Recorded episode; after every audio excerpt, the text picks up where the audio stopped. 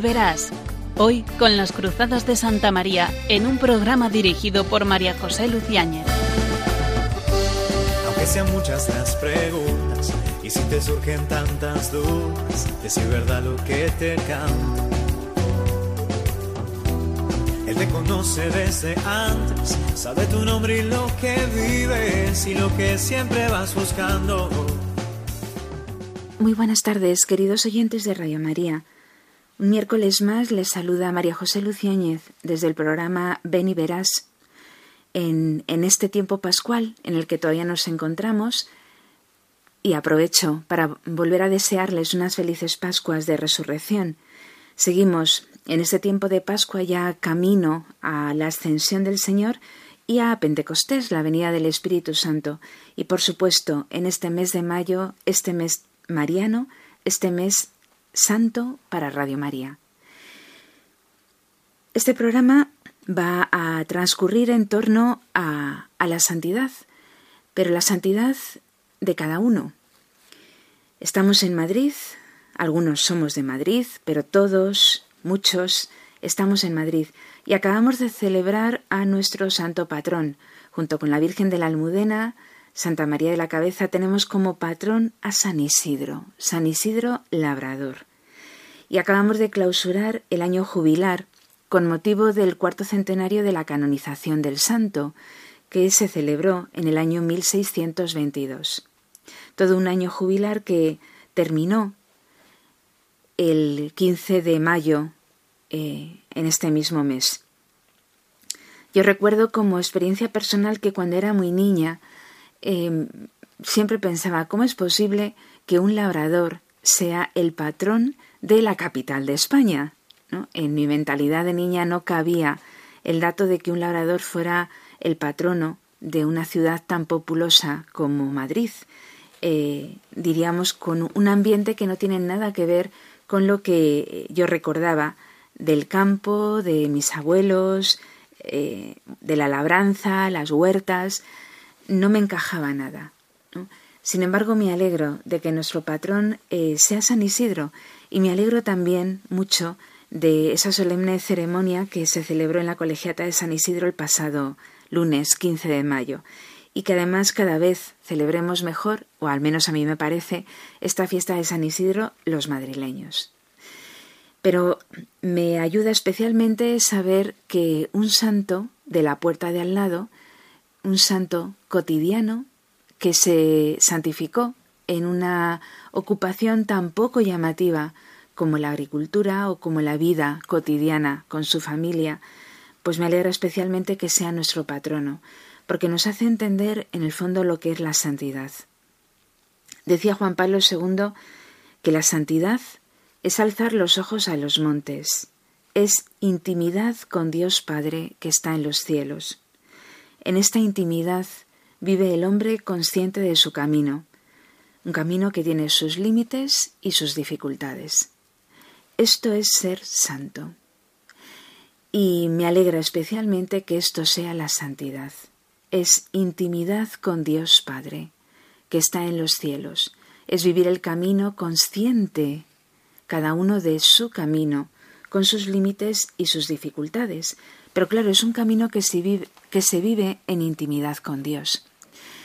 Por eso también a lo largo del programa y especialmente en la tertulia que tendremos en la segunda parte, pues tocaremos un poco eh, estos datos ¿no? de, la, de la santidad que se vive en el camino ordinario de cada uno, porque cada uno no tenemos nada extraordinario en nuestra vida. Todo esto además nos ayuda, eh, a mí la primera, a recordármelo eh, cada día, porque muchas veces acabas el día un poco desilusionado porque querrías hacer grandes cosas y sin embargo no has hecho más que vencer tus propios límites y tus propias dificultades, ¿no? Como decía el Papa Juan Pablo II.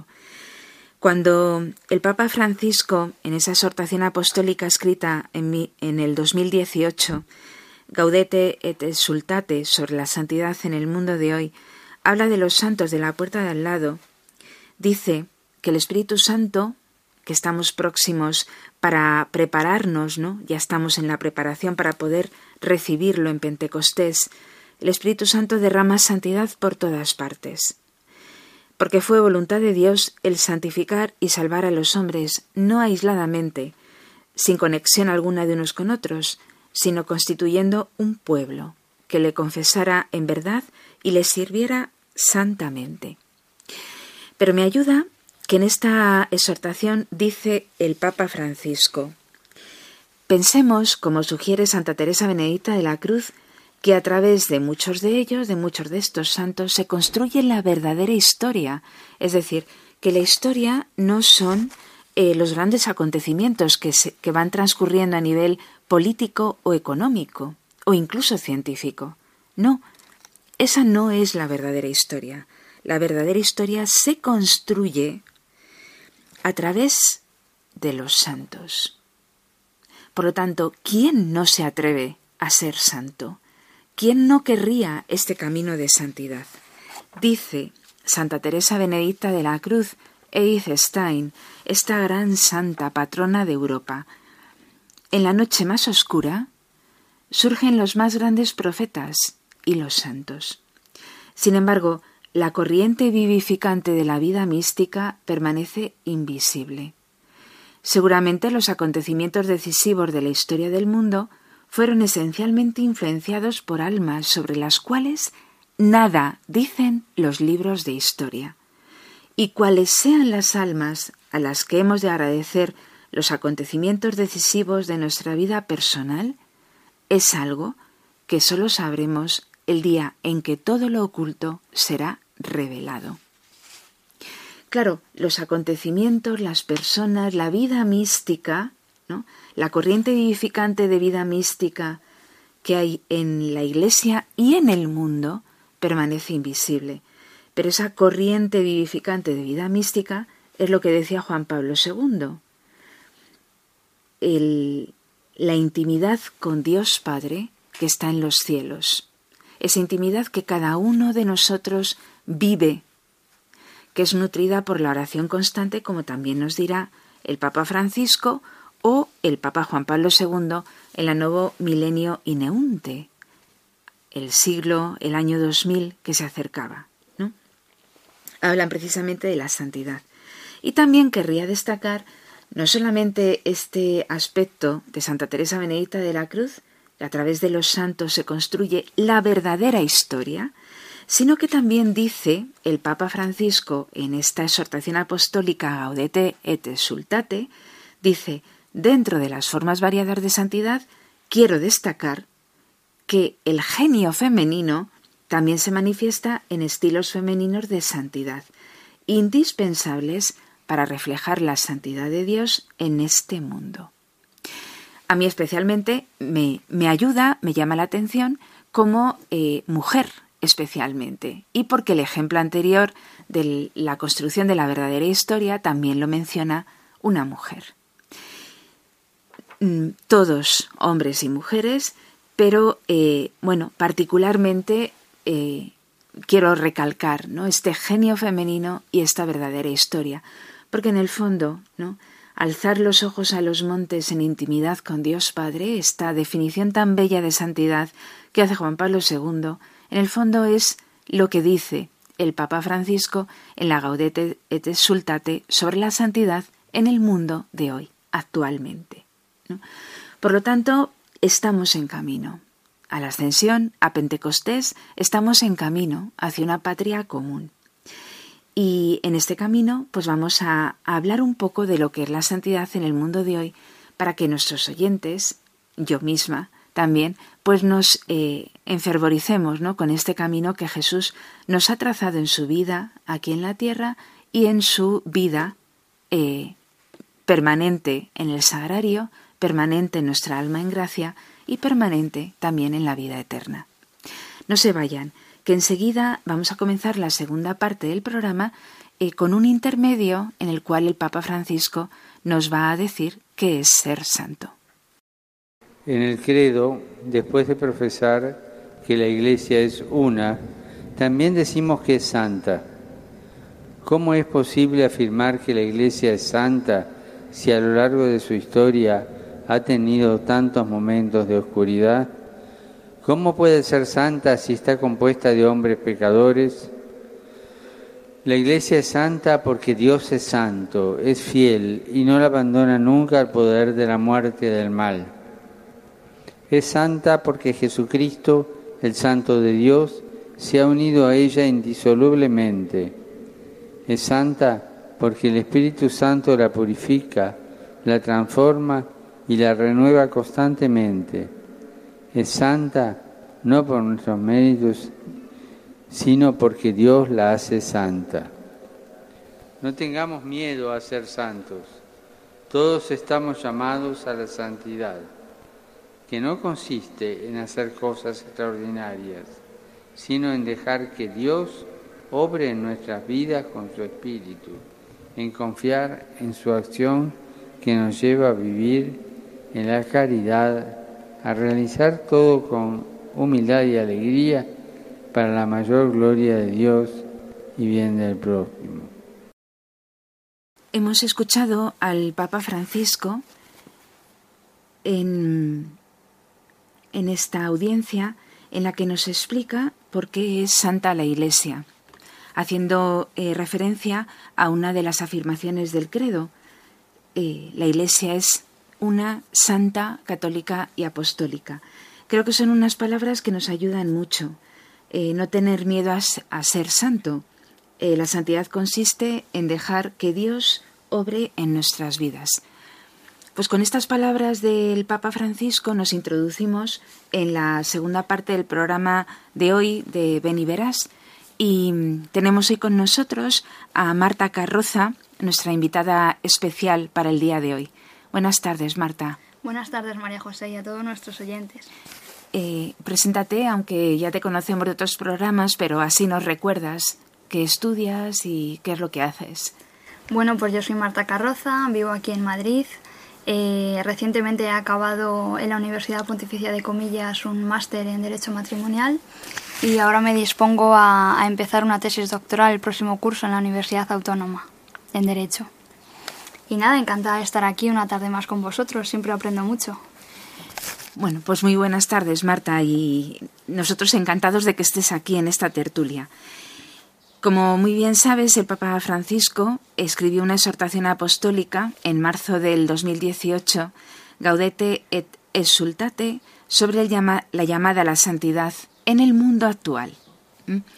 Eh, de hecho, se ha hecho muy corriente, muy típica, muy conocida esa afirmación del Papa, que además es uno de los eh, parágrafos. Eh, epígrafes de la exhortación, los santos de la puerta de al lado.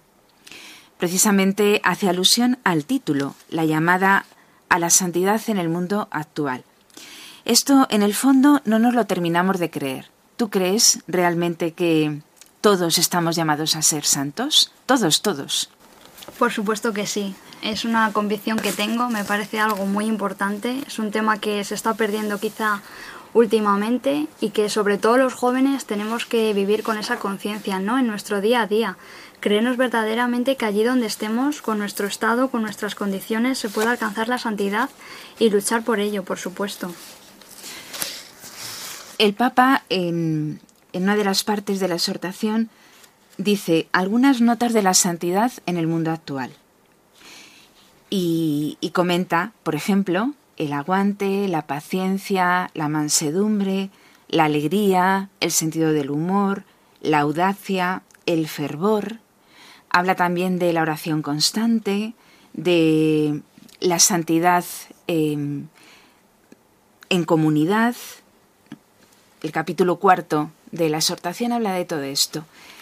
¿A ti qué te parece?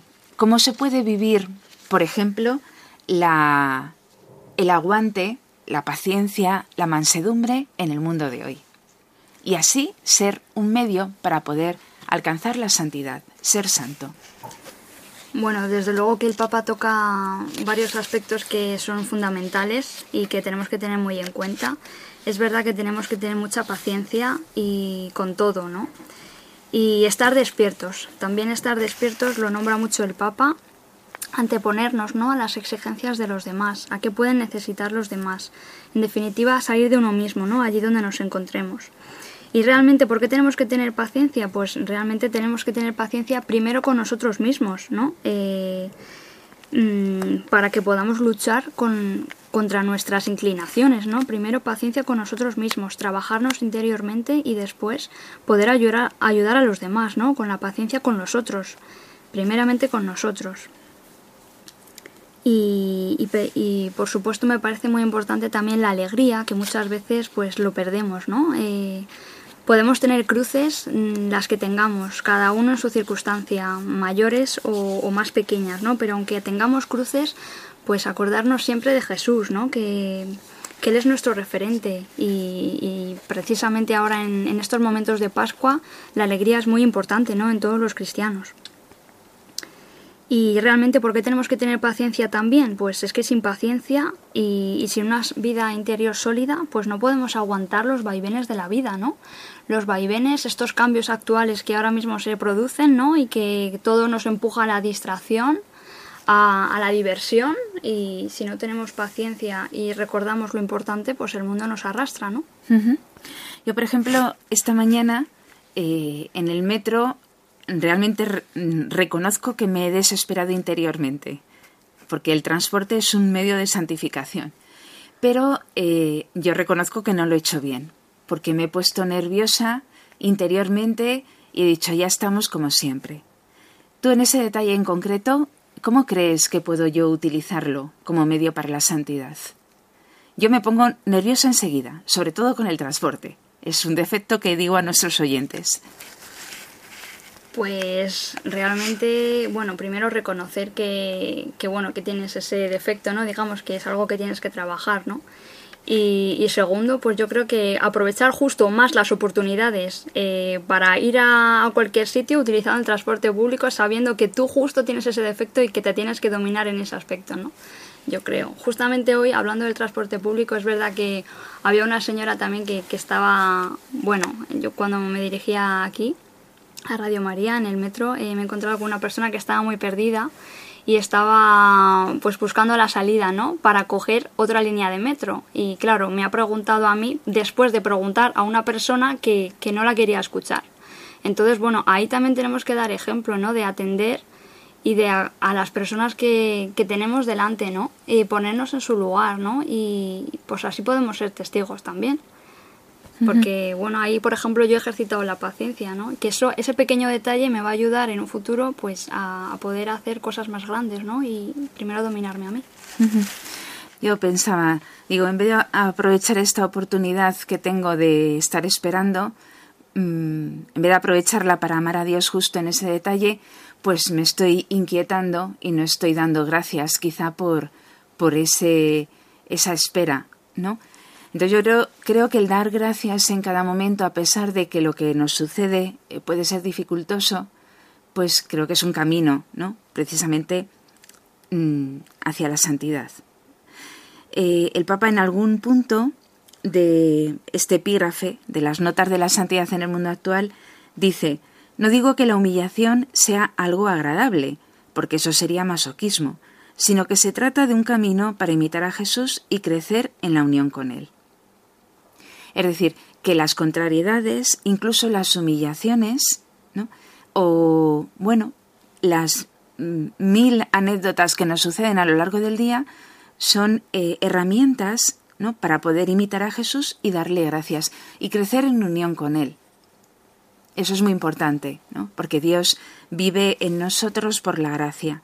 Entonces, si yo, en vez de alterarme, eh, vuelvo a mi corazón y eh, entablo un coloquio con Dios y le doy gracias por todo esto, pues eso es un camino de, de santificación.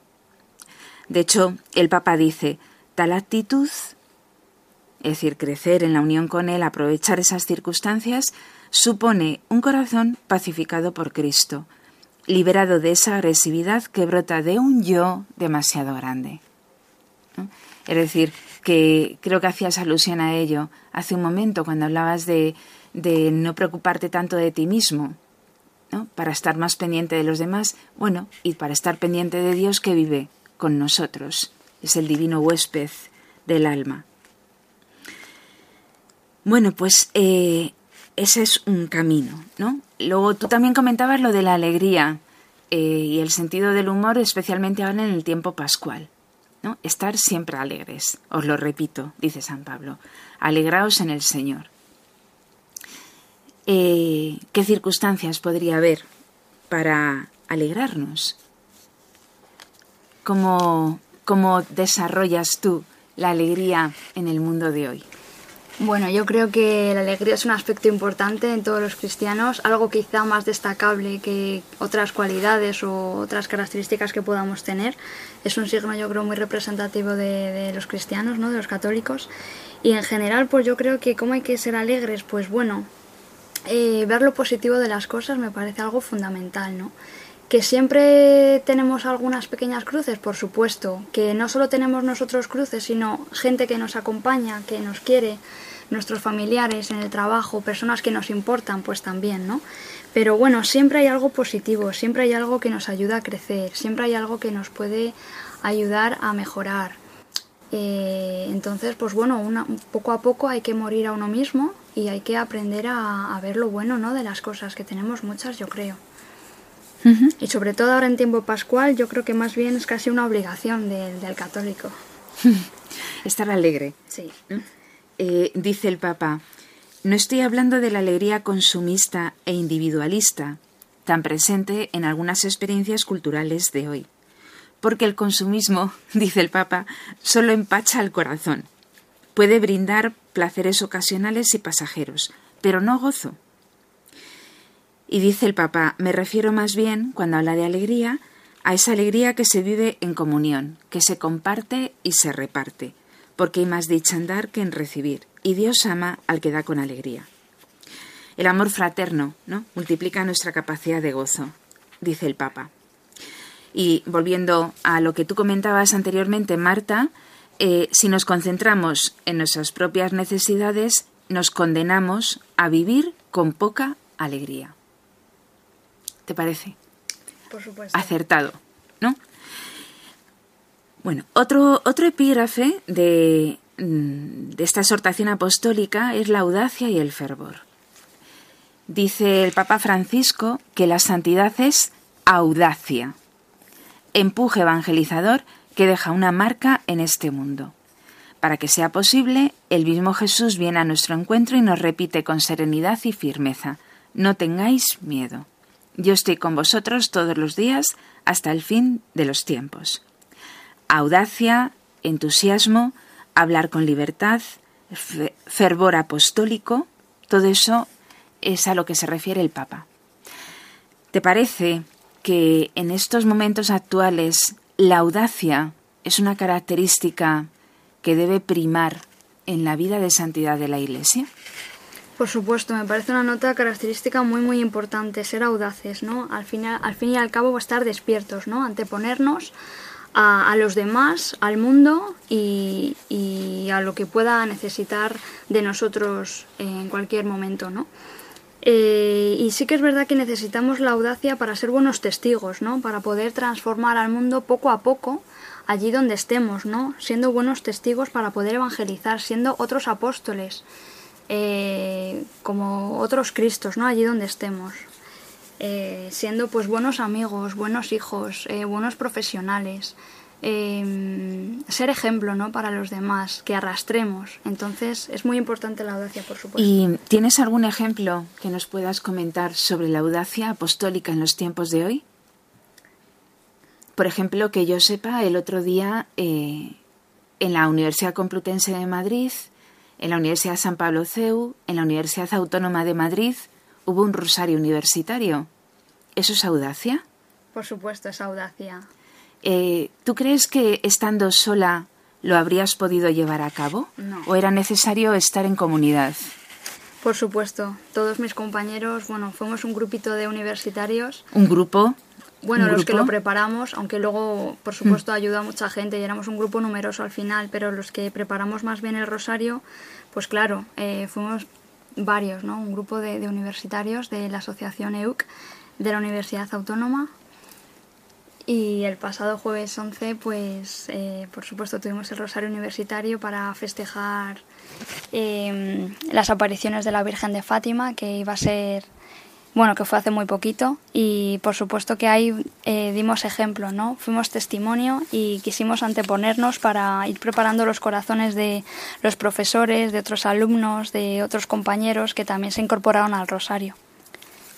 ¿Y en la preparación para poner carteles en las facultades, tuviste alguna experiencia?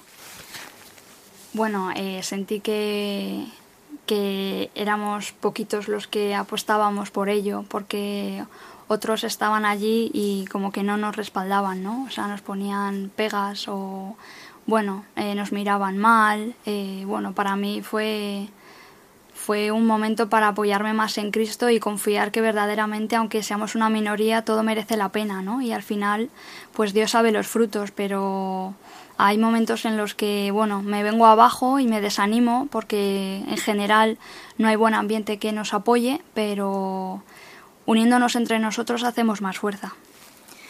Bueno, recuerda que Jesús ha dicho, no tengáis miedo. Dice el Papa, la costumbre nos seduce. Aquí podemos poner eh, lo que se lleva de moda, lo que está de moda, nos seduce. Y nos dice que no tiene sentido tratar de cambiar algo, que no podemos hacer nada frente a esta situación, que siempre ha sido así y que sin embargo sobrevivimos. A causa de ese acostumbrarnos ya no nos enfrentamos al mal y permitimos que las cosas sean lo que son o lo que algunos han decidido que sean. Dejemos que el Señor venga a despertarnos, a pegarnos un sacudón en nuestra modorra, a liberarnos de la inercia. Desafiemos la costumbre, abramos bien los ojos y los oídos, y sobre todo el corazón, para dejarnos descolocar por lo que sucede a nuestro alrededor y por el grito de la palabra eficaz del resucitado. No tengáis miedo. Qué gracioso el Papa. ¿no? Dejemos que Jesús nos pegue, un, nos pegue un sacudón, un sacudón a nuestra modorra, ¿no? para liberarnos de la inercia, ¿no? de la inercia de que el ambiente va de una determinada manera y yo tengo que seguir ese ambiente para no llamar la atención. Y sin embargo, yo que estuve en uno de esos rosarios universitarios, sí que vi como un catedrático de universidad hacía fotografías a la Virgen. Con devoción, con fervor, como dice el Papa. Por lo tanto, no tener miedo, ¿no? Y lanzarnos a estas o a otras muchas iniciativas. O, por supuesto, eh, tanto en, en una vida en comunidad o en una actividad en común, como en mi actividad personal. ¿Te parece que es importante la comunidad? ¿El grupo? ¿Las personas?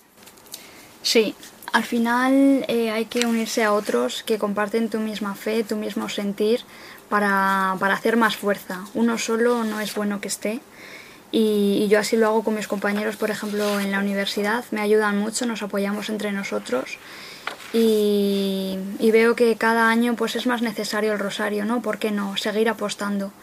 Yo me acuerdo que, que la imagen de, de, la Virgen que tenemos en la Autónoma eh, pudo estar en el campus un tiempo después del Rosario y yo vi como diferentes alumnos y profesores pues se acercaban a ella, ¿no? Eh, y era un poco, claro, había que ser testigo, ¿no? También, porque había que desviarse y tomar un camino alternativo a uno principal que puede llevar a otra facultad, ¿no? para estar a los pies de la Virgen, rezarla y, o rezarle algún misterio, ¿no? Entonces, claro, eh, te ven muchos alumnos que pasan para hacer sus exámenes y ven que hay alguien apartado a los pies de la Virgen, ¿no? Entonces, pues, y son profesores y son otros, otras personas que no somos los que hemos preparado el rosario, al final ayuda mucho. Entonces, pues sí, hay que ser valiente, hay que ser testigo, eh, hay que ir a contracorriente muchas veces y, y hay que prepararse, ¿no? Para lo que pueda venir, pero bueno, con con una relación sólida con Cristo y teniendo claro por lo que uno apuesta y se esfuerza, pues creo que todo merece la pena. Y sigue el Papa. Pero estas experiencias, es decir, un rosario universitario, ¿no? en el que se da claramente testimonio, no son lo más frecuente, efectivamente, es un día al año. Ni lo más importante. La vida comunitaria, sea en la familia, en la parroquia, en una comunidad o movimiento religioso, apostólico, o en una clase, en un colegio, eh, la vida está hecha de muchos pequeños detalles cotidianos. El Papa nos muestra algunos de los pequeños detalles que Jesús eh, invitaba a sus discípulos a que prestaran atención. Por ejemplo, el detalle de que se está acabando el vino en las bodas de Caná, el pequeño detalle de que faltaba una oveja al pastor, el pequeño detalle de la viuda que ofreció sus dos monedillas, el pequeño detalle de tener aceite repuesto en las lámparas, eh, por si el novio se demora, el pequeño detalle de pedir a sus discípulos que vieran cuántos panes había en el momento previo de la multiplicación, o el pequeño detalle que tuvo Jesús cuando puso el, el fueguito, dice el Papa, eh, preparado y un pescado ahí a la parrilla mientras venían sus discípulos que descendían de la barca aquella madrugada de la Pascua. Los pequeños detalles. Pequeños detalles. La vida se teje de pequeños detalles. ¿Tú crees que los pequeños detalles nos ayudan? ¿Crees que qué pequeños detalles podríamos tener? Pues sin duda me parece que los pequeños detalles es algo que nos va construyendo, que nos va haciendo cada vez un poquito mejor cristianos y bueno, pequeños detalles, ahora que lo mencionas, que puedo tener yo en mi día a día, pues sí que los tengo en cuenta. Y también de alguna forma refleja la unión que tenemos con Dios, ¿no? Eh, por ejemplo, algún pequeño detalle que yo suelo cuidar es la puntualidad. Que bueno, pues cuando quedo con cualquier persona para lo que sea, intento llegar un poco antes y dice de ti, ¿no? El llegar tarde, por ejemplo, a un sitio. Luego, como decía antes también, pues el acabado de las cosas, ¿no? También dice mucho de uno mismo y de su relación con Dios. Por ejemplo, pues en casa mismamente, ¿no? A la hora de poner la mesa, ¿no? Pues no se ponen los cubiertos de cualquier forma o los vasos o el mantel o las cosas, ¿no? Que tengamos que poner. O a la hora de fregar, por ejemplo, pues el fregadero pues se deja limpio, ¿no? No se deja jabón o bueno, no sé. Yo creo que podemos ser maduros más o menos, pero también dice de ti, ¿no? o simplemente el pequeño detalle de, de, preguntar a mi madre, ¿no? Por ejemplo, cuando llega, pues qué tal le ha ido el día, ¿no? O qué tal ha ido su, su clase de inglés, ¿no? A mi hermano, por ejemplo, o qué tal en el trabajo, ¿no? No sé, eh, interesarnos un poco, dedicar unos minutos a otra persona, ¿no? No, no estar nosotros siempre en el centro, ¿no? Luego otro pequeño detalle, por ejemplo, que me acordaba ahora es ser agradecidos, eh, que también lo comentábamos. Eh, bueno, el pequeño detalle de, por ejemplo, cuando recientemente una compañera me ha dejado los apuntes, pues no solo se lo agradezco, sino que me lo, me lo apunto para devolverle el favor en cuanto pueda con cualquier gesto, ¿no? O cuando mi madre, por ejemplo, que a veces me plancha las camisas o lo que vaya a necesitar, pues jo, también es un pequeño detalle el que pase tiempo y que ya pues... Eh, haya yo colocado, bueno, con cuidado las, las perchas en mi armario y que le haya, le haya agradecido el detalle, ¿no? Sin duda, pues yo creo que esta vida pues está llena de pequeños detalles que podemos aprovechar muy bien las ocasiones y que nos va edificando y poco a poco pues nuestro amor a, los demás y al Señor irá creciendo. Pues sí, eh, la vida está tejida de pequeños detalles, algunos de los que has comentado están muy bien. O por ejemplo, eh, nos ayudará en relación con la puntualidad, eh, bueno, y también eh, a, forjarnos un carácter, pues levantarnos nada más sonar el despertador. Por ejemplo, es un pequeño detalle. Claro, todos estos pequeños detalles eh, hechos no con el deseo de ser perfectos, aunque la traducción que tenemos al español de la Biblia dice sed, perfectos como vuestro Padre Celestial es perfecto. No es un perfeccionismo propio, ¿no? sino aprender a, dominar, a tener fuerza de voluntad para poder cumplir lo que Dios pide. Pero estos pequeños detalles hay que hacerlos con amor y por amor. Eh, lo que diferencia las obras es eh, la intención con las que se hacen, el amor que se pone en ellas. El santo es aquel que, que es invadido por Jesucristo y Él es el que actúa en él. Por eso el cristiano pone amor en todo lo que hace. Como seguramente sepan nuestros oyentes, y Marta también lo recuerda, eh, ese detalle que cuenta Santa Teresa del Niño Jesús, de, mm, de levantar un alfiler del suelo por amor eh, es una obra eh, que ayuda mucho más que cualquier otra obra grande que se hace sin amor. Por eso el amor es lo que tiñe de, de, perfección y de santidad a todas nuestras obras. Por último, el Papa señala ¿no? Eh, como un dato de la santidad en el mundo de hoy la oración constante. Parece obvio, pero la santidad está hecha de una apertura habitual a la trascendencia, dice el Papa, que se expresa en la oración y en la adoración. Efectivamente, la santidad está hecha de una apertura habitual a la trascendencia. Levantar un alfiler con amor implica que mi corazón está abierto a Dios, que es amor, cuando levanto el alfiler. Levantarme nada más sonar el despertador con amor es que yo estoy abierto a la trascendencia cuando me levanto, eh, cuando oigo el despertador. La apertura a la trascendencia cuando yo doy gracias por todas las cosas, o esa compañera que me ha dejado los apuntes. Pero claro, esta apertura habitual a la trascendencia se teje con la oración constante. Una oración eh, solitaria, dice el Papa, para que esto sea posible, son necesarios algunos momentos solo para Dios, en soledad con Él. Si no, no es posible eh, esta apertura habitual a la trascendencia. ¿Qué te parece?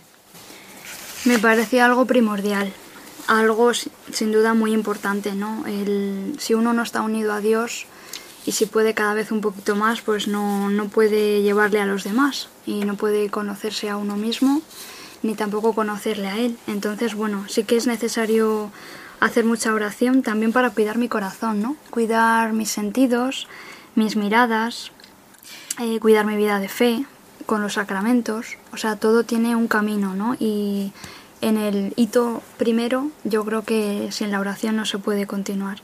Y también la oración nos ayuda a, a la hora de hacer pequeños detalles con los demás, pues eh, elevar mi mirada, ¿no? Elevar mi corazón para que eso tenga más trascendencia, yo creo, ¿no? el estar siempre unido a Dios en la medida de lo posible, no en esa oración solo personal y solitaria, que es la fuerza para, para lo demás, pero también prolongar esa oración con, hmm.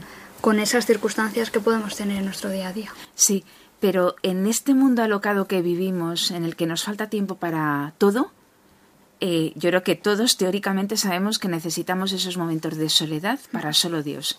Ahora, ¿cómo lo haces tú? Pues yo cuando tengo clase eh, en la universidad, eh, gracias a Dios, tenemos una capilla y yo antes de clase pues intento estar unos minutos, bueno, cada vez intento prolongar más el tiempo, pero estoy mirando el sagrario y estoy pensando en en, cómo puedo yo ser testigo, ¿no? Ahora mismo, con mis circunstancias, por ejemplo. Ya, pero eh, quiero decir, ¿cómo, cuida, ¿cómo incrementamos esta vida de soledad, estos ratos de soledad en la oración? Habrá que hacer oración todos los días. Eso es. Claro.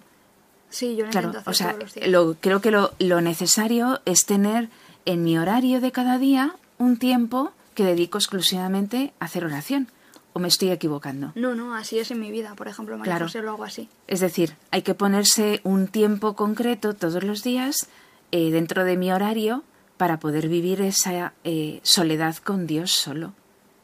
Esos tiempos hay que fijarlos, porque si uno no los fija, es imposible. Sí, a mí sobre todo me ayuda al principio del día, es dedicar ese tiempo al principio, porque luego como que en mi día me da más solidez y estoy más preparada para lo que pueda encontrarme o las necesidades que para que yo pueda responder mejor.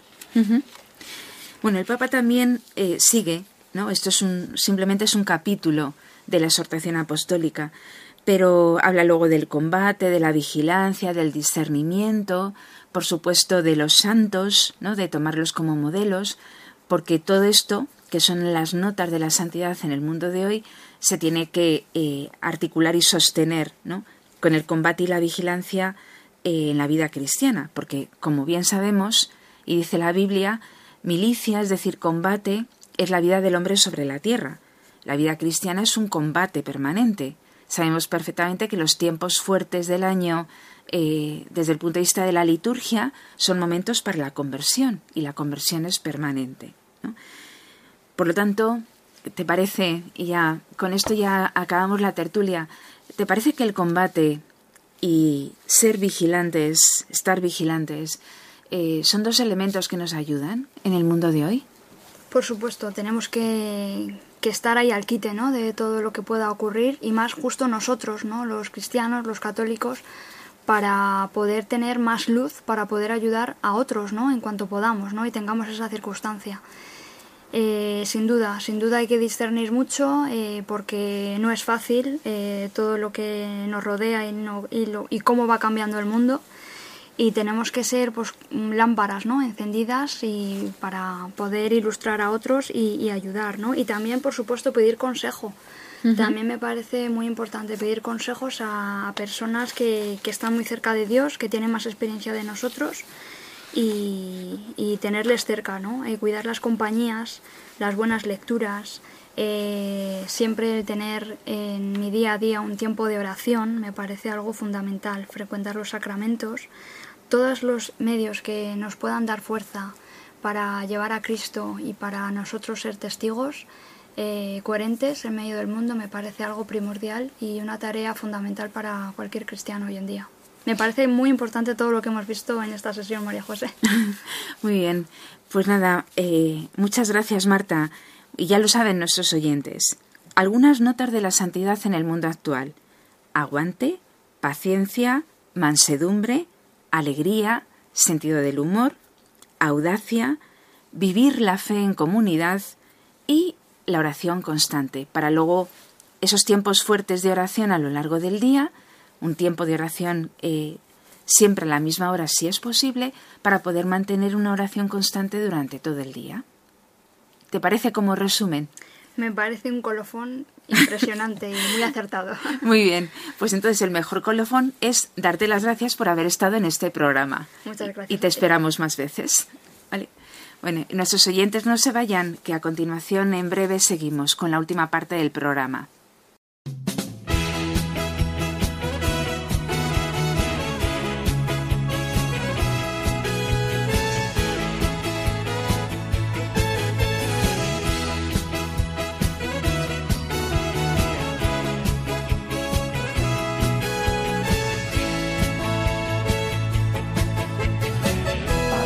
Santo hay que ser feliz.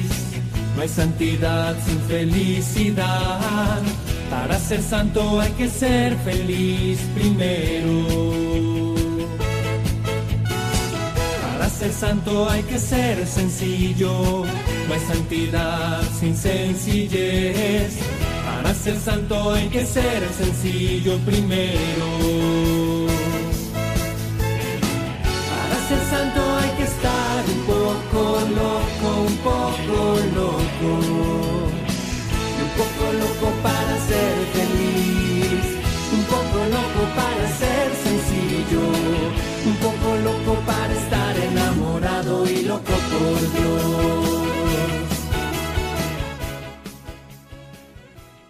Nos encontramos en la tercera parte del programa. Les habla María José Luciáñez. Después de haber tenido esta tertulia con Marta Carroza, estudiante de doctorado de Derecho en la Universidad Autónoma de Madrid, invitamos a los jóvenes a que nos escriban a la dirección de correo beniveras2 arroba radiomaria.es, consultando lo que deseen acerca de los temas que tratamos o del discernimiento o el tema de la vocación. No querría terminar este programa dedicado a la santidad en el mundo actual sin escuchar lo que el Papa Benedicto XVI decía, eh, en concreto en una audiencia con distintos hispanohablantes procedentes de, de distintos países de América Latina, españoles también, una audiencia en agosto del 2010 con jóvenes. En esta audiencia, como vamos a escuchar, eh, el Papa Benito XVI nos llama a seguir más de cerca a Jesucristo. Queridos hermanos, Dios nos llama a todos a la santidad. Nos llama a seguir más de cerca de Cristo, esforzándonos en transformar este mundo con la fuerza del amor a Dios y a los hermanos. Fijándonos en el ejemplo de los santos y los mártires, pidamos al Señor que inflame nuestros corazones para que seamos capaces de amar como Él nos ha amado. Que Dios os bendiga. Seguir más de cerca a Jesucristo, transformar este mundo, pedirle que inflame nuestros corazones. Eso es la santidad, esa pequeña definición. Hemos visto a lo largo del programa que decía el Papa Juan Pablo II sobre la santidad, esa definición tan bella invitándonos a, vivir en intimidad con Cristo. Lo que el Papa Francisco también hablaba de, la santidad y sobre todo también a partir de la Gaudete et Exultate, y nos invita a no tener miedo a ser santo y a dejar que Dios obre en nuestras vidas. Y ahora Benedicto XVI también, seguir más de cerca a Jesucristo y eh, pedirle que transforme este mundo, que inflame nuestros corazones, para que Jesús transforme el mundo que nos rodea. A propósito de esto, la misión del, del cristiano es ser santo. No es posible pensar en cada uno de nosotros en nuestra propia misión en la tierra sin concebirla como un camino de santidad, porque esta es la voluntad de Dios, vuestra santificación dice San Pablo. Cada santo es una misión, cada cristiano, cada hombre. Cada uno de nosotros somos una misión, un proyecto de Dios Padre para reflejar y encarnar en un momento determinado de la historia, ahora, un aspecto del Evangelio. Y esta misión, dice el Papa Francisco, tiene su sentido pleno en Cristo y sólo se entiende desde Él. Por lo tanto, hay que vivir en unión con Él los misterios de su vida. Es asociarse a su muerte y resurrección de una manera única y personal. Morir y resucitar constantemente con Él. Pero también puede eh, implicar reproducir un aspecto concreto de la vida terrena de Jesús, su vida oculta, su vida comunitaria, su cercanía a los últimos, su pobreza u otras manifestaciones de su entrega por amor. Por ello, la, la contemplación de estos misterios, como propone San Ignacio de Loyola en el libro de los ejercicios espirituales, nos orienta a hacerlos carne en nuestras propias opciones y actitudes. Por lo tanto, eso es ser santo y por eso no hay que hacer cosas extraordinarias, sino vivir en unión con Cristo y vivir eh, asociándonos a, a sus misterios, vivir la lógica del don y la lógica de la cruz, que dice el Papa Francisco en la Gaudete et Exultate. Por ello, mm, bueno, la felicidad sabemos perfectamente que es paradójica y nos, nos regala eh, las mejores experiencias cuando aceptamos esa lógica misteriosa que no es de este mundo. Decía San Buenaventura, dice el Papa Francisco, refiriéndose a la cruz, esta es nuestra lógica. Si uno asume esta dinámica, entonces no deja anestesiar su conciencia y se abre generosamente al discernimiento. Cuando escrutamos ante Dios los caminos de la vida, no hay espacios que queden excluidos. En todos los aspectos de la existencia podemos seguir creciendo y entregarle algo más a Dios, aun en aquellos momentos, experiencias donde experimentamos las dificultades más fuertes. Por eso, no me digan nuestros oyentes que no es precioso nuestro camino, que no es preciosa la vida de cada uno, sean cuales sean las circunstancias, e incluso sean cuales sean las dificultades. Sabemos que nuestra vida se prolonga más allá de la muerte y que en esta vida vivida en unión con Cristo, todo es eh, incremento en la felicidad, incremento en la entrega, incremento incluso en esta lógica de la cruz, incremento que no tendrá fin ya más allá incluso en la vida eterna. El que lo pide todo, que es Cristo, también lo ha dado todo. Y no quiere entrar en nosotros para mutilar o debilitar, sino para plenificar. Esto nos hace ver que el discernimiento no es un autoanálisis ensimismado, una introspección aguda, ¿no? tipo bisturí y egoísta, sino una verdadera salida de nosotros hacia el misterio de Dios, una verdadera salida hacia los demás, que nos ayuda a vivir la misión a la cual Dios nos ha llamado, porque cada uno somos una misión. Y acabamos nuestro programa como acaba el Papa Francisco, eh, la exhortación apostólica Gaudete et Exultate, como nos invita también San Isidro, ¿no? que ha sido el nexo de comienzo eh, de nuestro programa y debe ser también el final. Quiero que María corone estas reflexiones, la que el Papa Francisco hace en la Gaudete et Exultate, también la devoción a María que tenía San Isidro y también la devoción a María que tenemos en Radio María, porque ella vivió como nadie las bienaventuranzas de Jesús, ella vivió como nadie este tener una misión particular. Ella se estremecía de gozo ante la presencia de Dios, eh, en la presencia de Dios y eh, en la que vivía constantemente y conservaba todo en el corazón. Un corazón que luego se dejó atravesar por una espada. Es la santa entre los santos, la más bendita, la que nos enseña el camino de la santidad y la que nos acompaña. Ella no acepta que nosotros estemos caídos y a veces nos lleva en sus brazos sin juzgarnos. Ella estará siempre a nuestro lado. su corazón inmaculado será nuestro refugio, como dijo a, a los niños en esas apariciones de, de Fátima que hemos celebrado recientemente. No tengas miedo, yo estaré siempre contigo.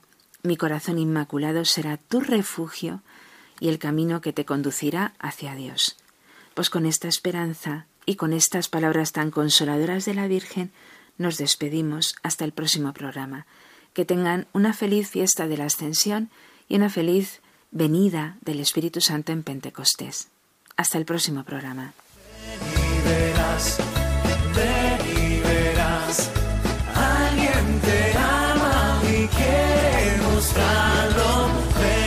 Ven y verás. Hoy con las Cruzadas de Santa María en un programa dirigido por María José Luciáñez.